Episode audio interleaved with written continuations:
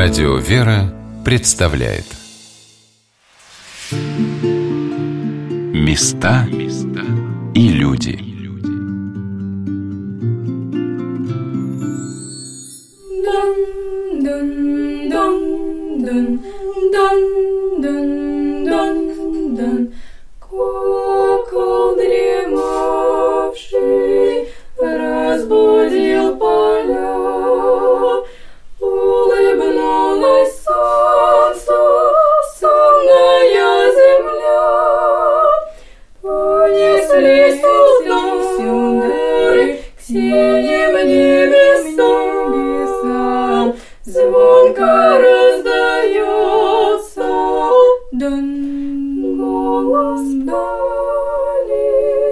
No.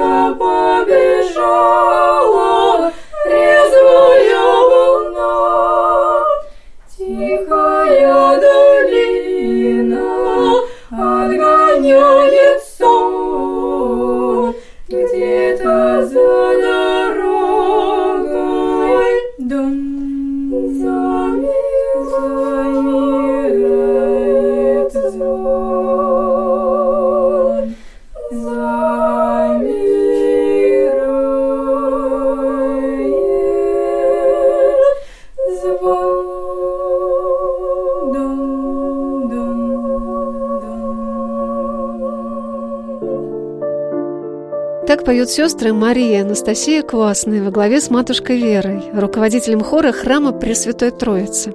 Они живут в небольшом селе Польное Елтуново, неподалеку от города Шацка Рязанской области.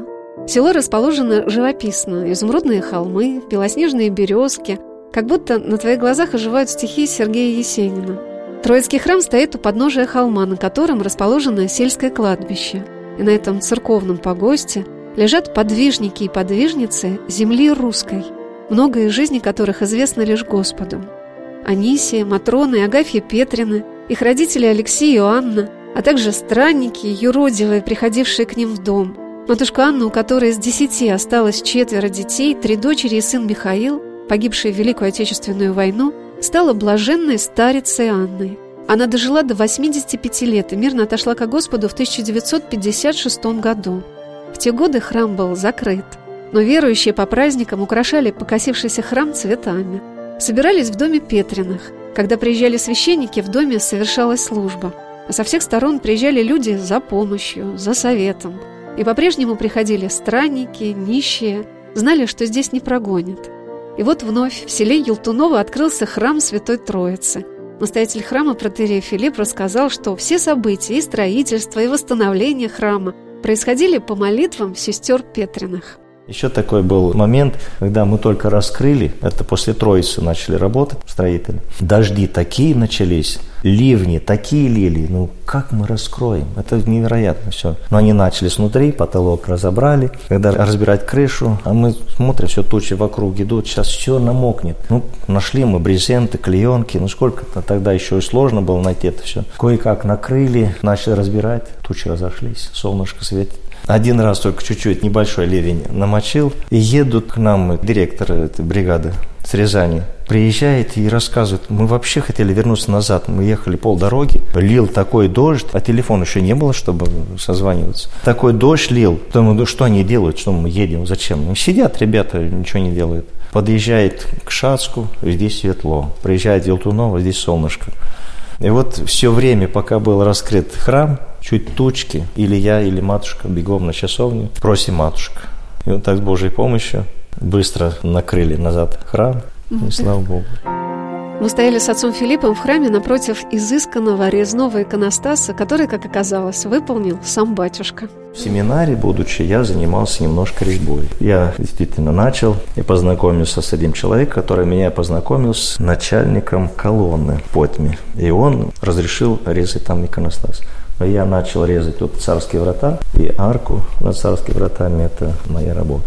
Но с Божьей помощью Очень красивая. когда начали, такую арку. когда начали делать иконостас, Владыка Иосиф мне говорит, сейчас митрополит Ивановский, надо бы купол сделать, это как-то нехорошо так. Ну и давай делать. Пошел к реставраторам в Рязань. Они мне говорят, а фундамент хороший. Приезжаю оттуда, тут же вечером, еще светло было летом, отрываю там пару кирпичей, ломом пробую, там пробовать нечего, два венца гнилые. А так думаю, все, у меня ничего не получится но все равно хочется. Иду на часовню, молюсь, прошу Божьей помощи. И вот с Божьей помощью, с их молитвами, все у нас получилось. В один год мы поднимали весь храм, с той стороны полностью меняли венцы, с этой стороны тоже полностью поднимали храм частями. И через две недели приезжает реставратор, делают купол и иконостас ставить. Пригласил иконописцев с Молдавии, вот они написали, это, это все чекан, ручная работа. Эти иконы старые были, старинные, а вот эти иконы, все, весь иконостас это написан, это ручная работа все. И вот с Божьей помощью, тоже их молитвами все осилило, и находились и люди, которые помогали. Когда я приехал сюда, у меня была машина, Жигули, шестерка, старенькая. Я думаю, зачем мне нужна, потому что есть церковный УАЗик, я продам ее и продал знакомому. Он говорит, я тебе сейчас не могу отдать деньги, я могу тебе потом вернуть, но за такую цену, какую ты хочешь. Я говорю, хорошо. И тогда дефолт, 98 год, и я думал, что все пропало. В 99 году он мне отдает по курсу доллара, но уже гораздо больше. И мне как раз хватило на иконостас и на роспись. А роспись я не думал делать. Это фреска по сырому, это настоящая фреска. О том, какими усилиями и дерзновением возрождаются на русской земле храмы и монастыри, в каждом месте расскажут свои удивительные истории. Батюшка Филипп поделился, что без чудес в Елтунове не обошлось художники им предлагают, давай распишем сразу. Нужно то-то, то-то, то-то. Он мне перечислил, нужна и звездка, которая не меньше 23 лет, была гашенная, лежала в земле. Где я такое найду? И вот мысли все это целую неделю у меня крутилось, где взять. У меня тогда еще была алтарница э, Зоя Слеснова. Я ей говорю, ну что я ей говорю? Все, ну что она поймет, старуха. Через два дня приостанавливается машина, Бежит эта старуха, не бьет, а бежит. Батюшка, я забыла, ведь когда в молодости я хотела строить сошлаковый дом, хотела строить, и гасили и звездку, целую машину зарыли через дорогу. Я знаю, где то место покажу, там все есть. Иди раскапывай, бери сколько тебе надо. И мы раскопали, нашли эту звездку, и эта звездка точь в точь хватило вот для того, чтобы расписать. Боялись, что не хватит, но все хватило, все как Да, батюшка, это невероятно. Ну, я думаю, что это все это только их не помощью. Удивительно, что старица Анна, мама сестер Анисии Матроны и Агафьи Петриных, родилась в селе Лесное Елтуново в 1871 году, ровно через год после открытия храма.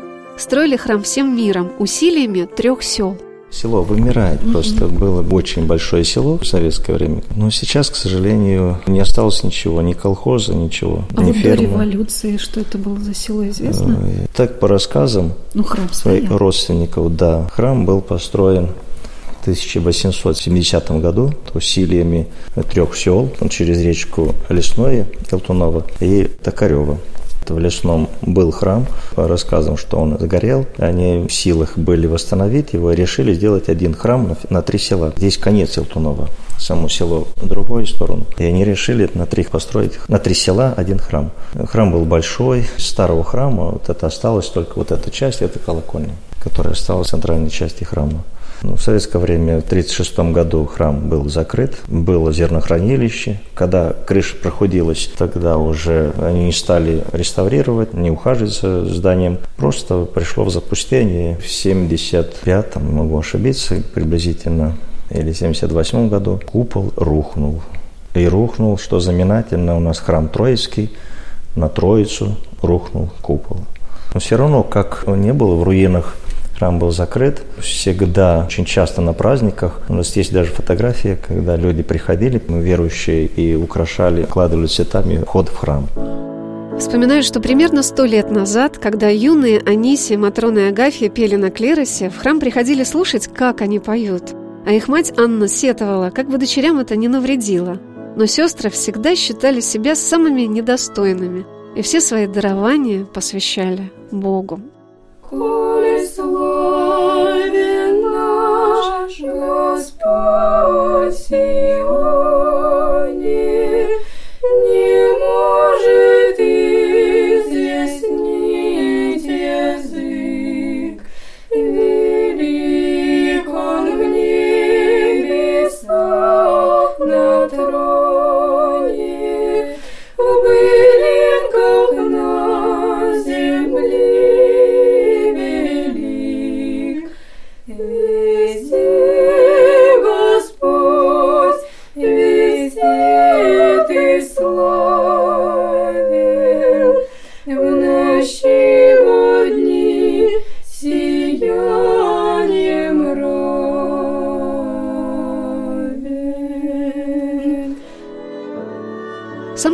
воспитании дочерей Матянна считала послушание. Они не совершали ничего по своей воле. Посетив Понятаевский монастырь, где им предложили остаться, они пошли за советом к старцу, подвязавшимся в тех местах, который сказал, что их путь особенный и даже выше монашеского. Было здесь много еще подвижников, которых они прислушивались. Самое главное у них было это послушание. В первую очередь послушание матери, просто без, безукоризненное послушание матери во всем. А во-вторых, послушание вот старцам, подражая матери. Они слушались всех. И для них было поступить что-то самим, вот даже когда они уже остались старенькие, у них была старшая Анисия, она, а Матрона и Агафья, они чуть-чуть помоложе. Так они Анисию слушались беспрекословно. То есть для них это было очень важно, что сейчас, к сожалению, очень трудно понять, как это так, что бы она ни сказала, для них был закон. Они хотели, чтобы им кто-то сказал, что дальше делать. То есть вот именно своя воля у них вот это вот большое было дело вот в их воспитании, в их становлении, как подвижников, послушание.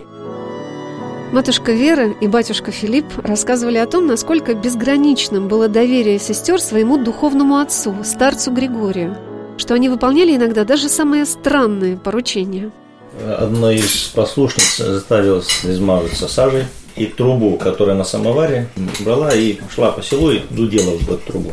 А в это время, читай, вот, вот она могла это, молилась. понимаете, да? Люди смотрели на нее, чтобы впоследствии люди не обращали внимания на их подвиг. Скажет, на сумасшедший, что ты там. Косу отрезать высокий. она велела, ведь тогда без косы. Стыдно было, как это так, э, отрезать косу. Зеркало, чтобы не было в доме зеркала, чтобы девицы на себя не смотрели в зеркало. Не любовались собой и не смотрели, как, насколько, чего Но это там. именно они... он не всем велел. Именно и его послушницам, которые шли к нему ради того, чтобы научиться духовной жизни. Да, вот. Стригачки, так называл отец Григорий своих послушниц, которые до своих зрелых лет жили в особенном, беспрекословном послушании своей маме, Анне Дмитриевне. Она скончалась, когда старшей дочери было 66 лет. Еще при жизни старицы Анны Анисия стала, как и ее мать, принимать людей. К ней обращались девицы, а к Анне Дмитриевне – замужние женщины и вдовы. До конца своих дней мать Анна принимала в свой дом странников, блаженных, и дочери восприняли от нее это милующее, заботливое отношение ко всем людям. Уважение и любовь к своей матери у них было благоговейным, почтительным. Но вот что удивительно, все люди, обращающиеся к ним за помощью, находили в них такое утешение, как у своей родной мамы. И это продолжается и в наши дни. Мамочка моя, милая моя, сколько в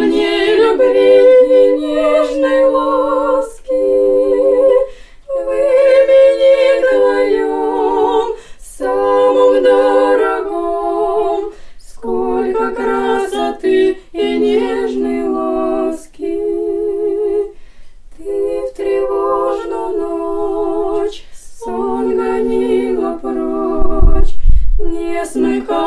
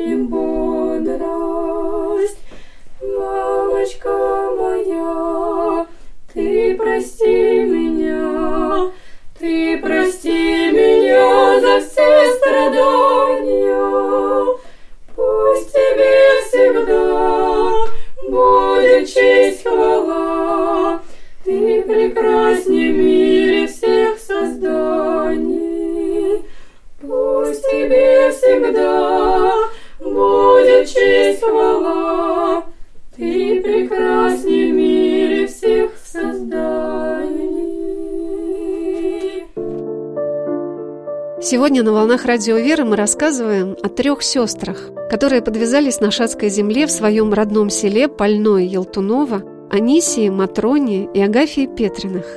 Замечательная книга «Сестры», которую я прочитала много лет назад, лежала на моем столе, и я с радостью вновь читала с такой любовью написанные строки Иеромонаха Иакова об этих удивительных людях, наших современницах. После посещения их могилок хотелось как можно подольше задержаться в Елтунове. И в уютном доме отца Филиппа и матушки Веры я с радостью расспрашивала обо всех подробностях жизни сестер Петриных. К ним обращались многие известные священники и архиереи русской церкви. Например, архимандрит Кирилл Павлов, архиепископ Костромской Галичский Алексей, с которым у старец произошел замечательный случай, о каком рассказал отец Филипп. У них окормлялся еще Царство Небесное покойный владыка Алексей Новоспасский. Тоже был с ним случай. Приехал, он был еще архимандритом, еще приехал с келейником, на машине приехали. А жара такая летом была. Ой, матушка, вот дождя нету, дождя нет, дождя бы помолиться бы дожде. Это что дождь, говорит, пошел, надо потрудиться. А как трудиться? Мы раньше, говорит, с крестным ходом шли, пешком. А благословите, матушка, я в Черневе пешком пойду. Ну, с Богом, Богом идите, все, молись. Ну, с келейником по прямой, а тут здесь только через мост перешли, и Чернеево в ясную погоду видно от нас. Но это 20 километров. Хоть она видно, но 20 километров. Они говорят, мы не успели до села дойти. Такой ливень пошел, что говорит, мы промокли все. И везде по округе хороший дождь пошел. И вот, говорит, надо потрудиться, чтобы дождь пошел.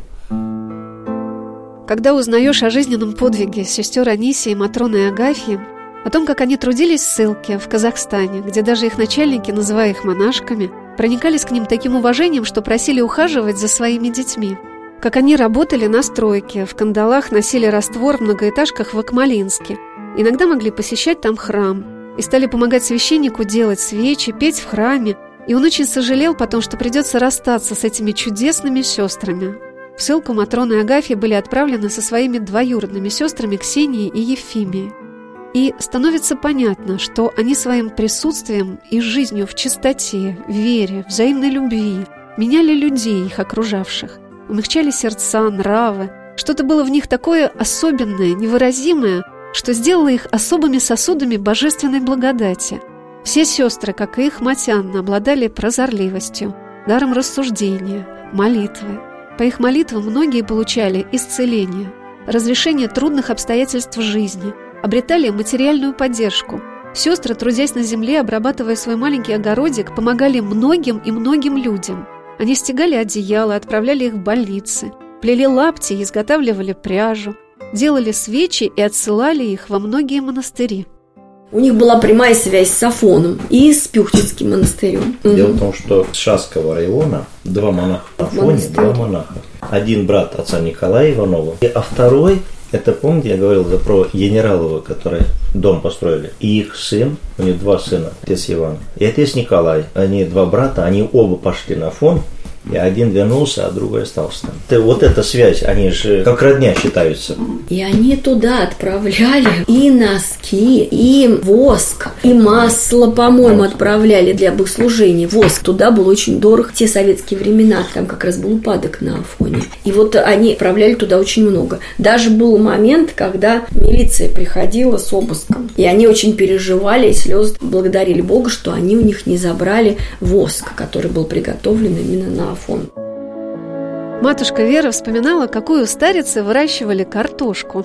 А очень искренние у них были выражения. Вот, вот казалось бы, что такое сходить и принести им воды? Тетя Матрюш прям до слез. Ой, какая ты молодец, ты нам принес. Вот она искренне благодарит, что я, да что мне такой девчонки, мне даже и стыдно, и неловко. Ну как это так, я схожу за... А копали картошку, тетя Ганя до последнего не разрешала, когда вот силы уже совсем не было, она не разрешала никому копать. Вы зарежете. Картошка была огроменная. Это просто, я не преувеличиваю. Они как вот такие вот огромные картофелины, они их с обоих сторон клали на рубероид и обсушивали, чтобы потом, говорит, каждой картошечке надо поклониться. Они окучивали ее так, и они широкие борозды были, окучивали со всех сторон. И она не давала, я помню, вот так вот сгорбленная, ручки такие худенькие, тяжело ей, но она берет Это вот лопату Агафья? сама. Агафья, да.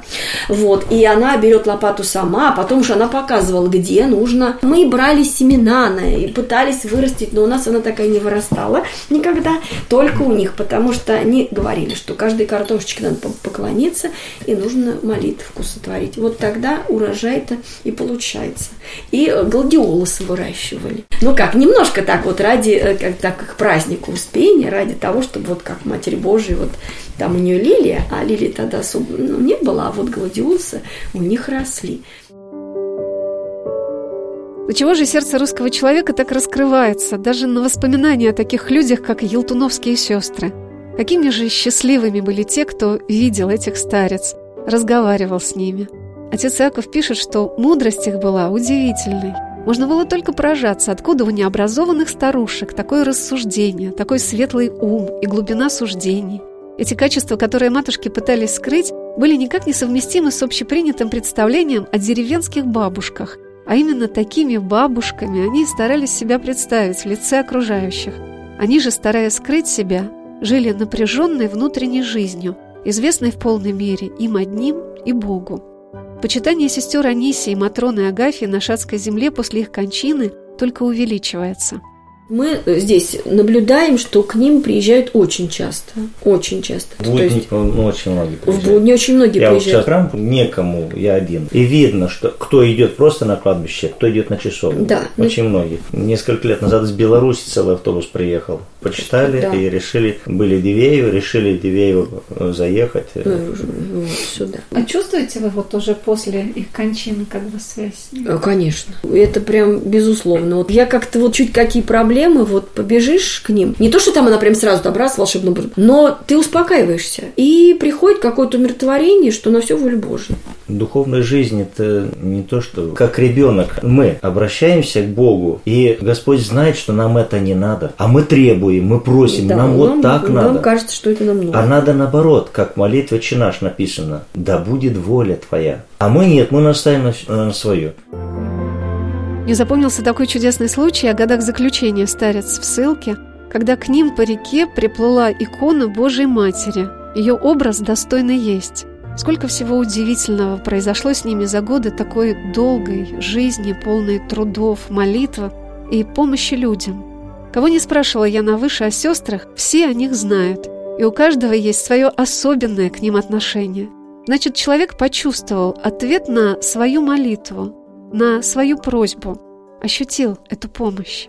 А иногда вот после того, как вот посетишь могилки, там поплачешься, и приходит неожиданно совсем иная мысль, объясняющая вот твое. Вот оно Вот- приходит вот вот, как вот раз, и вот все. Иначе. И другой какой-то подход. И люди очень многие приезжают не первый раз. То есть это говорит о том, что какая-то помощь есть от них, потому что есть, которые приезжают Э, второй, третий. Лет пять или шесть нач- начали появляться записочки. Ну, иногда приходишь, ну, там очень много набирается. И иногда берешь, и кто-то просит там о замужестве, кто-то о здоровье, кто-то о воспитании детей, кто-то много всяких просьб. А есть и очень много благодарения. Благодарность за то, что нашла спутника жизни или спутницу, получила исцеление, благодарность после посещения именно.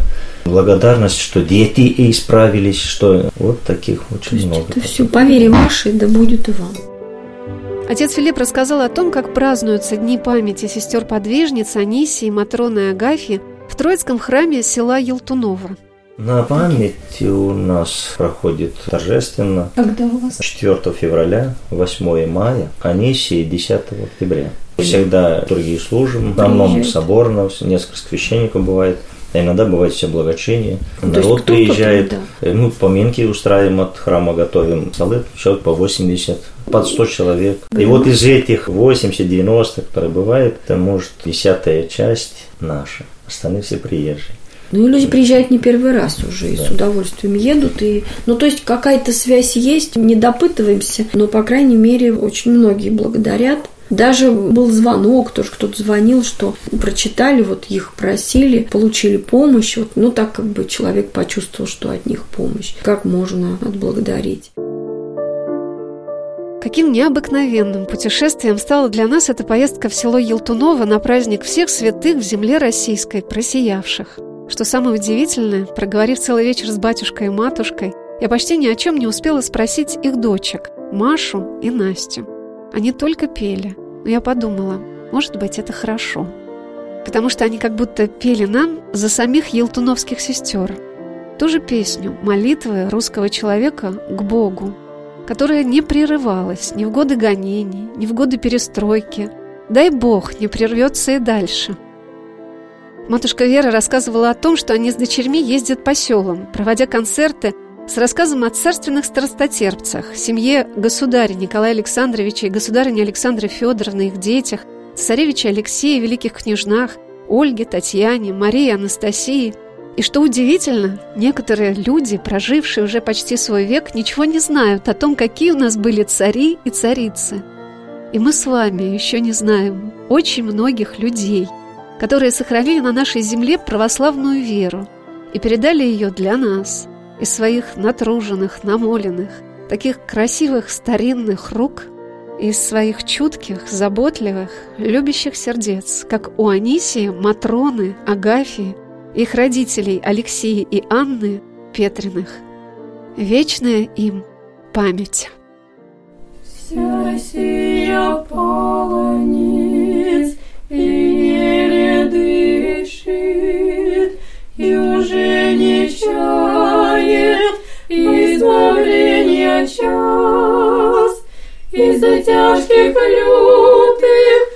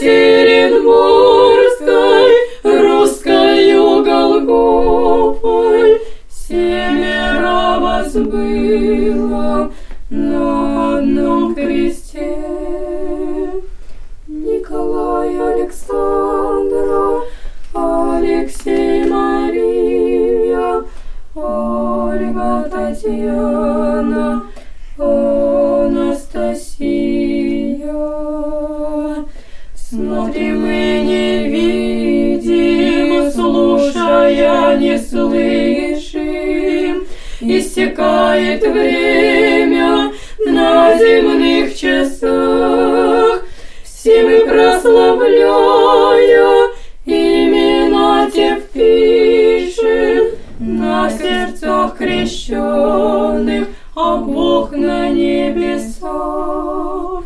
Николай Александра,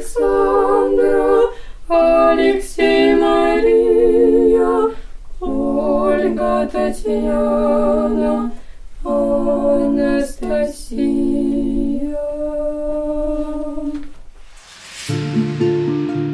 Места и люди.